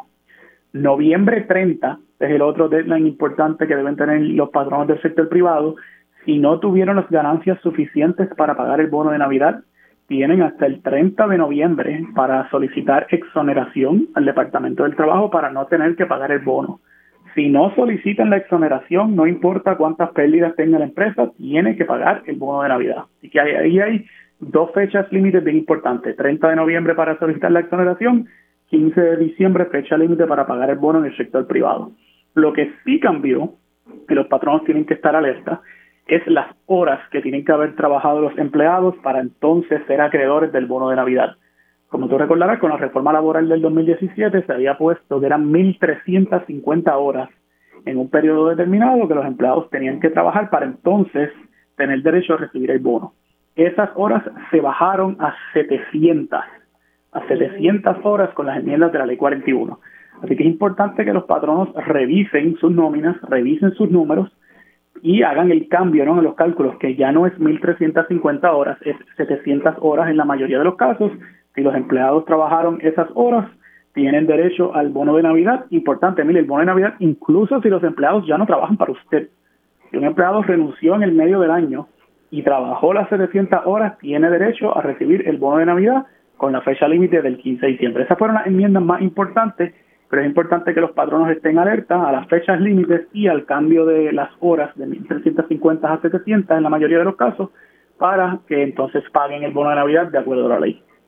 Sí, interesante ese detalle, o sea que eh, en lo que la jueza decide, si se impugna o no la ley 41, vigente esos cambios. Esos cambios están vigentes, porque la ley, ¿verdad? Está impugnada, pero la jueza Suin no ha decidido Así que tenemos, si ella no resuelve antes del 15 de diciembre, las reglas son las que tenemos en la ley vigente de ley 41, o sea que son 700 horas para el pago del bono de Navidad. Yo te diría, Mili, si por alguna razón la jueza Swing resuelve antes del 15 de diciembre, pues ciertamente se va a formar un corre y corre porque muchos patronos ya están pagando el bono. Así que si lo pagaron, lo pagaron, ¿verdad? Eso es parte de, del derecho. Pero si la jueza Swain resuelve antes del 15 de diciembre, pues las reglas pudieran cambiar. Ahora bien, enfatizo, lo que está en vigor es 700 horas para la mayoría de los empleados, fecha límite del 15 de diciembre para pagar el bono de Navidad. Claro, algo que puede cambiar si la jueza entonces eh, falla a favor de la Junta de Control Fiscal de que la ley 41, que es la reforma laboral, pues no debe entrar en vigor. Correcto, correcto. De aquí a en dos semanas ella resuelve, pues tú y yo volveremos a hablar, ¿verdad? Y veremos las reglas nuevas, pero por ahora pues estamos con las reglas que introdujo la, la ley 41. Ay, ay, ay. Qué fuerte. Eh, me están haciendo esta pregunta y, la voy a, la voy a contestar para el bien de las personas que estén eh, conectando ahora. Estoy hablando con el licenciado Carlos Saavedra. Estamos hablando ahora un poco sobre el, bono de Navidad, pero al principio hablamos un poco sobre lo que él piensa de, cuál es el rol que juegan Los, los representantes del interés eh, público dentro de la Junta de Directores de la Autoridad para las Alianzas Público-Privadas. El licenciado Carlos Saavedra dice que el litigio un poco complicado y aquí me, lanzan la pregunta, aunque la contestamos, ¿quién elige los representantes del interés público? ¿Verdad? Y, la realidad es que los de la Cámara y el Senado los elige el presidente y, los cuerpos. Por ejemplo, Tatito eligió a uno y, y entonces eh, José Luis Dalmau eligió al otro. Así fue como, como se eligió, no fue un voto ah. a diferencia del ingeniero Tomás Torres Placa para que la gente lo pueda comprender. Así fue, Mili, con un caveat, ¿verdad? Y disculpa que me ponga abogado, pero tiene un caveat lo que hacen los presidentes legislativos es que le envían una terna al gobernador ah, de tres nombres. El gobernador entonces escoge de esa terna. Los nombra el gobernador, mira lo interesante. Los nombra el gobernador, pero el gobernador no, puede decir, no, yo quiero a Milly yo no quiero a, a, Lisa. Los nombres se los proveen los presidentes de los cuerpos, pero los nombra el gobernador. Por eso es que esta ley es tan interesante. Ah, ok, o sea que sí es un nombramiento del... ¿Y tienen que pasar por el frisol de Cámara y Senado? Ahora yo pensando acá. Sí, no, no, estos nombramientos son directos del gobernador. Lo que cambia es que él, él está atado a la lista que le envíen los presidentes de los cuerpos legislativos. Okay. Sí, sí, que se mandó una serie de nombres, eh, tanto Cámara y Senado, y entonces de ahí el gobernador escoge. Correcto, correcto. Bueno, interesante eso, regresando al tema del, del bono eh, para la, los eh, patronos privados, importante ese detalle que el 30 de noviembre tienen para solicitar la exoneración del pago del bono de Navidad.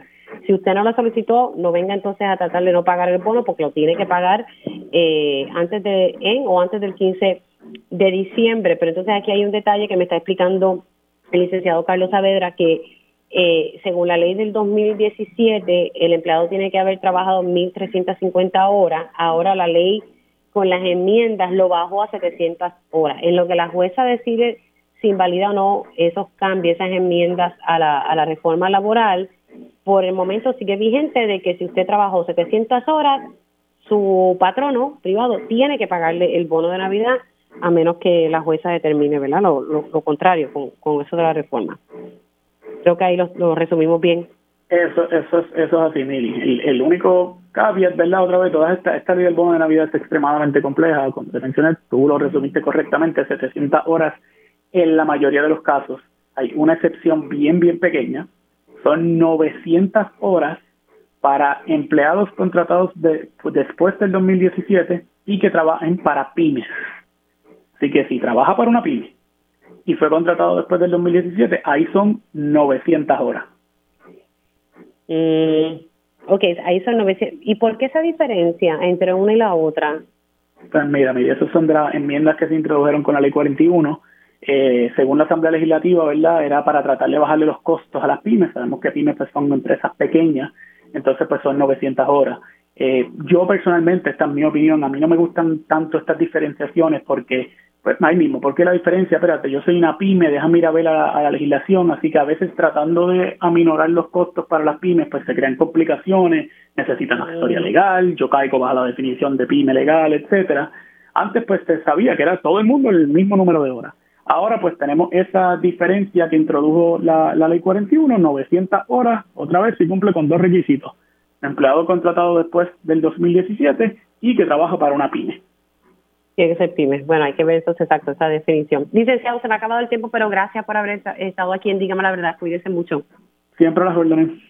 Ok, ahí ustedes escucharon al licenciado Carlos Saavedra analizando un poco ¿verdad? Eh, esta controversia sobre la extensión del contrato suplementario de Luma Energy y hablando un poco de eso del bono Navidad, eso está interesante ese, ese detalle. Hacemos una pausa y al regreso voy con mi panel comunitario. Conéctate a radioisla.tv para ver las reacciones de las entrevistas en vivo. En vivo. Esto es Dígame la verdad con Mili Y ya estamos de regreso aquí en Dígame la Verdad por Radio Isla 1320. Les saluda Mili Méndez. Gracias por conectar. Y ahora voy con mi panel comunitario.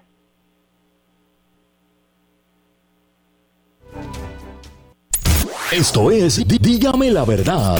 Ahora abrimos los micrófonos a las voces de la comunidad. Y ya estoy con mi panel comunitario. Vamos a estar hablando eh, sobre la lucha eh, que tiene la organización Causa y es contra una asfaltera que se busca construir eh, en las comunidades de Arenales y Aceituna. Hace un tiempito atrás habíamos hablado sobre este caso y estamos hablando que estas comunidades están entre Moca e Isabela.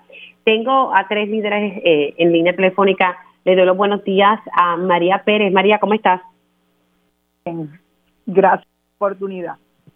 Tenemos a Vitita Pumey, que también está en línea telefónica. Buenos días.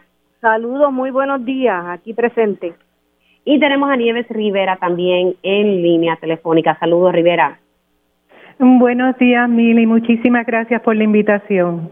No, gracias a ustedes. Bueno, retomamos este tema. Eh, comienza entonces con, con María y pues en confianza los demás pueden integrarse. Pero María, ¿qué ha pasado con, con esta situación?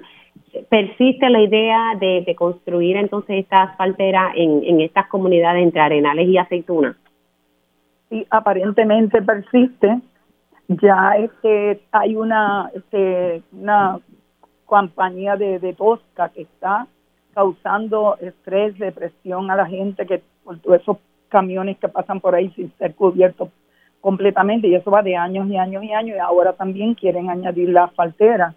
Entonces nosotros tenemos aquí bien cerquita dos asilos de ancianos, tenemos una escuelita, muchas personas mayores, enfermitas de condiciones pulmonares y alergias. Usted sabe que el particulado contaminado, según el viento, sopla eso va a venir a toda la comunidad, unos más cerca, otros más lejos, pero sí nos van a afectar. Eh, se va a afectar la agricultura porque hay un, eh, eh, ganado cerca, hay una granja experimental también.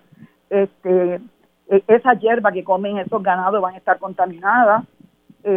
los estudios de aguas profundas bajo el terreno, pues nosotros quisiéramos ver todo eso porque sí tenemos entendido que pasan aguas por ahí eh, la carretera 112, por donde pasan estos camiones, ah, es un desastre, especialmente la que va del garaje de gasolina total 112, del garaje de gasolina total de la comunidad Los Pinos, hacia todo el sector de Walmart y todo el sector de la 494. Esa, como son estrechas y esos camiones son tan anchos, todas esas orillas son un desastre afectándonos nuestros, nuestros carros, nuestras gomas, los ejes del carro, eh, están destrozadas totalmente.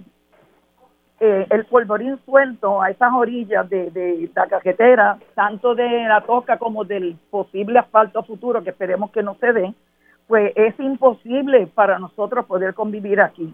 Tendrían que, en todo caso, que aunque nos oponemos, 100% nos oponemos, esas cajeteras tendrían que ser ensanchadas para que esos camiones pasen con todo el flujo de, de, carros que pasan por esa 112.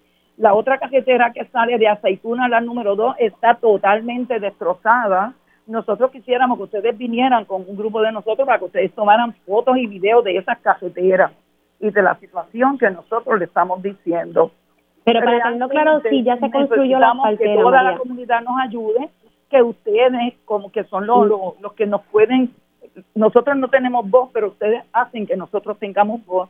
Se lo agradecemos un montón y esperamos en el Señor que podamos hacer algo cuando todos nos unimos, la lucha se hace más liviana y podemos conseguir grandes metas. Pero pues, para tenerlo claro, antes de pasar a con, con, con ya sea con Vitita o con Rivera, eh, sí, ya esta asfaltera ya está construida ¿O no? No, la asfaltera no, está construida, está en proceso de de permisología, porque ellos ya tienen en esos predios una concretera, una eh, de extracción de material de corteza terrestre, de tosca. De tosca, sí, que eso es lo que lleva 20 años ya afectando la comunidad. Y el hecho de la asfaltera afectaría, agravaría aún más todos los problemas que tienen la comunidad. Ok, así que eso está en proceso de permisología todavía. Entonces, ¿qué dicen, verdad? Nosotros, Mili, te, te comento, nosotros en junio 22 tuvimos la última presentación, se comenzó con eh, eh, la, la empresa Mundo Real presentó sus expertos que básicamente eh, presentaron unos datos eh, sin base científica o con una base muy muy liviana para el proyecto que ellos piensan poner. Por ejemplo, allí no hubo un no hubo un estudio de aire, de dirección de aire, de contaminación, y eso es importantísimo. Ni de ruido, Ellos hicieron... Ni de ruido, ni de tráfico, el, el, el, estudio de tráfico que ellos presentan eh, presentan un estudio ideal donde entran los números del de, del el tráfico en la número dos y en las otras dos carreteras que ya nuestra compañera acaba de decir las condiciones en que están. Pero no solamente ese es que hay una carretera vecinal que es en la entrada oficial a ese proyecto y en esa carretera no caben dos autos en dirección contraria Mm, ok, ahora, ¿qué dice, ¿qué, dice Recursos Naturales sobre esto y, y los municipios? Obviamente aquí el municipio de Moca, porque tengo entendido que esto está eh, Arenales y Aceituna entre Isabela y Moca. Ambos municipios están en contra. Necesito que una a la vez, eh, porque ahora no sé quién me está hablando, espérate. Ajá, le habla Nieves Rivera. le quiero le quiero notificar que esa empresa se encuentra precisamente en el medio aunque está en, Arenales, que es del municipio de Isabela, el quien colinda con ellos es eh, Aceitunas de Moca. Así que por eso es que nos vemos afectados dos municipios, dos comunidades, en lo cual los dos alcaldes han presentado con sus asambleas legislativas mociones en contra de ese proyecto. Ninguno de los alcaldes apoya ese proyecto. Pero le quiero contar que el día 22 se hizo la última presentación y eh, del finalizando, entonces el oficial de OSPE presentó un informe que, que para nosotros ha sido indignante porque básicamente dice que nosotros, la comunidad, mentimos eh, que nosotros no presentamos pruebas y fíjese, nosotros presentamos un economista bien, ambiental el señor Héctor Simón Tavares. Presentamos a la doctora Nancy Cardona, una doctora en salud pública y enfermedades persistentes y bioestadística. Presentamos representación de la Estación Experimental Agrícola de, de Mayagüez, que está ubicada en Isabela. Presentamos también al, al ambientalista, el doctor Nestalí García, y también el mismo alcalde de Isabela, que es un ingeniero,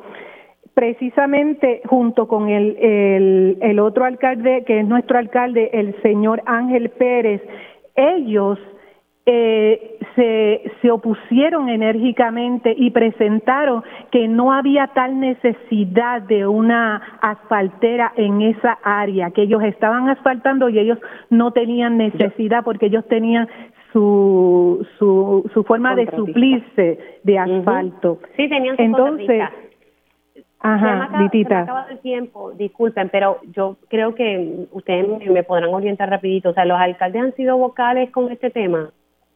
Sí. Sí.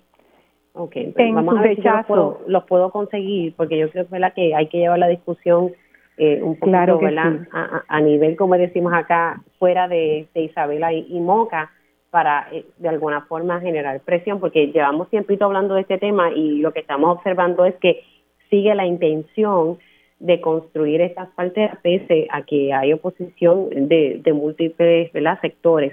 Quiero darle las gracias a las Y no solamente, no solamente nosotros, yo estuve en una en una demostración frente al Capitolio en noviembre 18 y está también la comunidad de Guaynabo, de Guarabuao.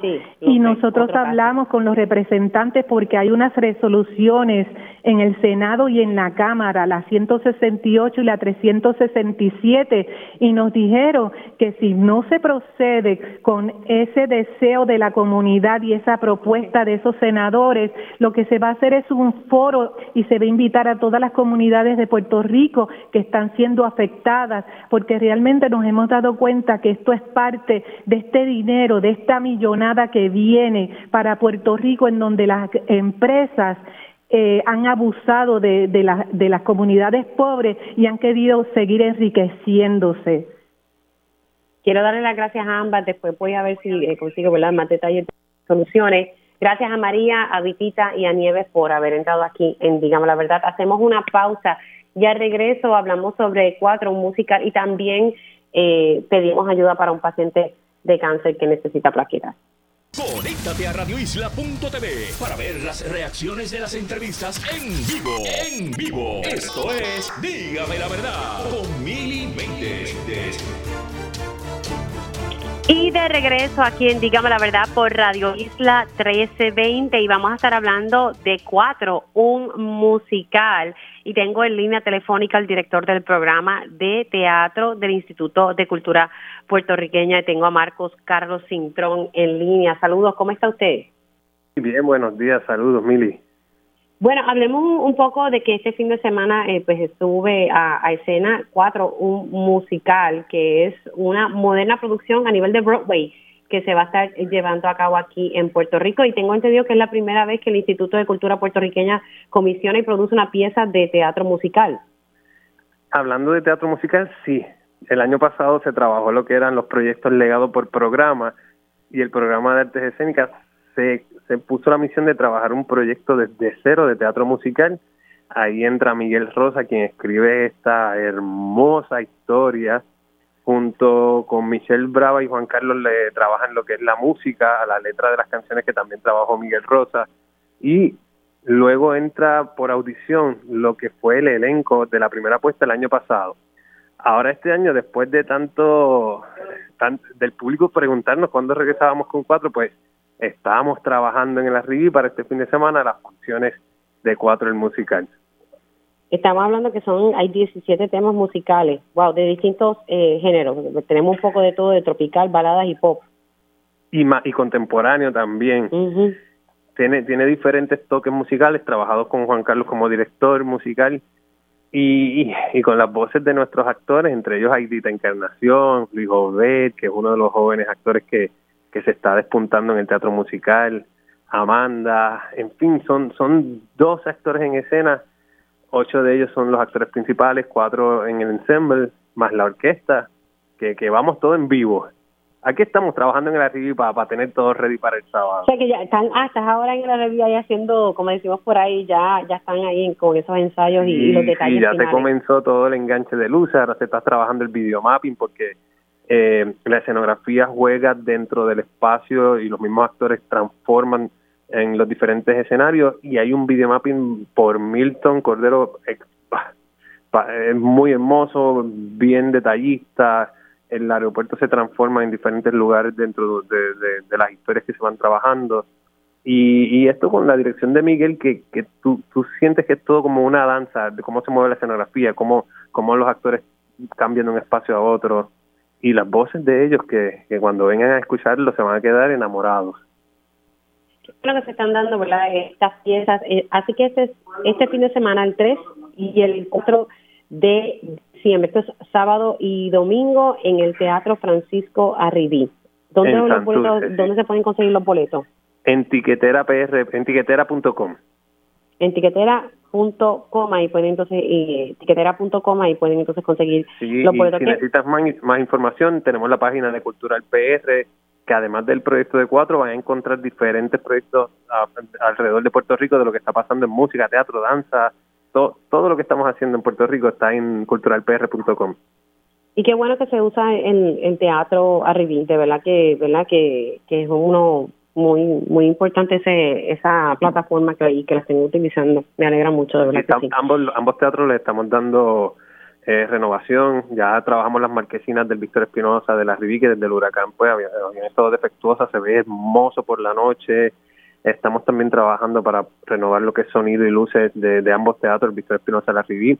Ambos se están usando prácticamente semanalmente entre, entre conciertos, teatro el clásico, teatro inmersivo, sobre todo el Victoria, que está cogiendo una nueva línea de, de hacer teatro inmersivo, donde el público, por la cercanía, es parte del proyecto. Qué brutal. Y los salones de ensayo que están disponibles también. Tenemos varias escuelas que están viniendo a salones de ensayo a, trabajar sus estudiantes. el teatro tiene vida y eso nos tiene bien alegre. Y ahora con el musical 4, que, el 4 un musical que vamos a estar este fin de semana y esperamos que le guste al público, que, que, que se lo disfruten y que reguen la voz, reguen la voz porque es un teatro. Sí, no, y, ahí está, para que la gente que se está preguntando, bueno, Willy, pero ¿de qué trata Cuatro Música? Pues es sobre cuatro historias de puertorriqueños que están en la diáspora y de alguna forma se entrelazan. Sí, estamos en el aeropuerto regresando a Puerto Rico, estas historias bien puertorriqueñas. Ya me yo, yo, me, yo, estuve de regreso hace una, una semana de, de Miami para Puerto Rico. Se atrasó el avión y me sentí tan identificado porque entonces uno empieza a conocer al puertorriqueño que está al lado y las cosas que pasan y lo que uno lo que uno disfruta y no disfruta porque pues hay de todo en la vida. Y, entonces son historias que alguien se va a identificar o va a reconocer a algún familiar o va o va a sentir esta nostalgia de, me fui de Puerto Rico estoy regresando ahora por obligación o yo nací afuera de Puerto Rico pero quiero visitar a Puerto Rico eh, hay de todo, hay de todo en, en cuatro, el instrumento del cuatro también es parte de la musicalización, el vuelo se atrasa cuatro horas, por eso ese es el, número cuatro, y, y, va de comedia a, a tocarte la fibra también de los sentimientos. Bueno, los felicito, ya saben, este fin de semana, el 3 o el 4 de diciembre en el Francisco Arribí, y ya saben que es en tiquetera punto com para los boletos, eh, ya saben, cuatro, eh, un musical, cuatro, un, musical. Bueno, muchas gracias, Marcos. Gracias, a ustedes. Mucho. Cómo no. Bueno, antes de, finalizar el programa, quiero aprovechar la oportunidad eh, para hacer un llamado. tenemos un paciente de cáncer que necesita plaquetas de manera urgente y pues quiero aprovechar estos minutos para poder dialogar con su mamá, Yajaira Cruz. Ella es madre de Emanuel Cruz. Yajaira. Saludos, buen día. Yaira, gracias por estar con nosotros. Explícame un poco el, cuadro de, tu hijo Emanuel Cruz. Eh, ¿Cómo, verdad? ¿Cuál es la situación que le enfrenta en estos momentos? Pues Emanuel lo diagnosticaron en el mes de octubre con Burkitt linfoma, leuquemia post-trasplante. Él está en tratamiento, ya, ya terminó su segundo ciclo de quimioterapia, pero él está necesitando plaquetas y sangre. Ok, eh, plaquetas y sangre. Eh, ¿Qué tipo de, sangre? Eh, A positivo. Ok, A, A positivo. Entonces, ¿cómo eh, esto es? Recientemente también a él lo trasplantaron de riñón, ¿correcto? En, él lo trasplantaron de riñón en el 2018, cuando tenía cuatro años y medio. Ah, o sea que ahora, ¿cuántos años tiene? Él tiene ocho. Ocho añitos. Entonces, necesita plaquetas y sangre A positivo. ¿Cómo las personas pueden ayudar a Emanuel? Pues pueden llamar al Banco de Sangre de Centro Médico al 787-777-3844 de lunes a viernes de 8 a 2 para hacer cita. Ok, importante que digan que, que estas plaquetas y la sangre es para Emanuel, Cruz. no importa qué tipo de sangre porque la hacen como intercambio. Okay. Que es beneficiado para él o otros pacientes que necesiten. Ok, así que Emanuel necesita urgentemente, por favor, plaquetas y sangre y pues es un paciente de cáncer que necesita pues continuar con su tratamiento. Lo que hay que hacer es que entonces a llamar al banco de sangre, sacar su cita y destacar, ¿verdad? Que es para Emanuel. ¿Hace cuánto tiempito está hospitalizado? Eh, Lleva 49 días. ¿Cuánto?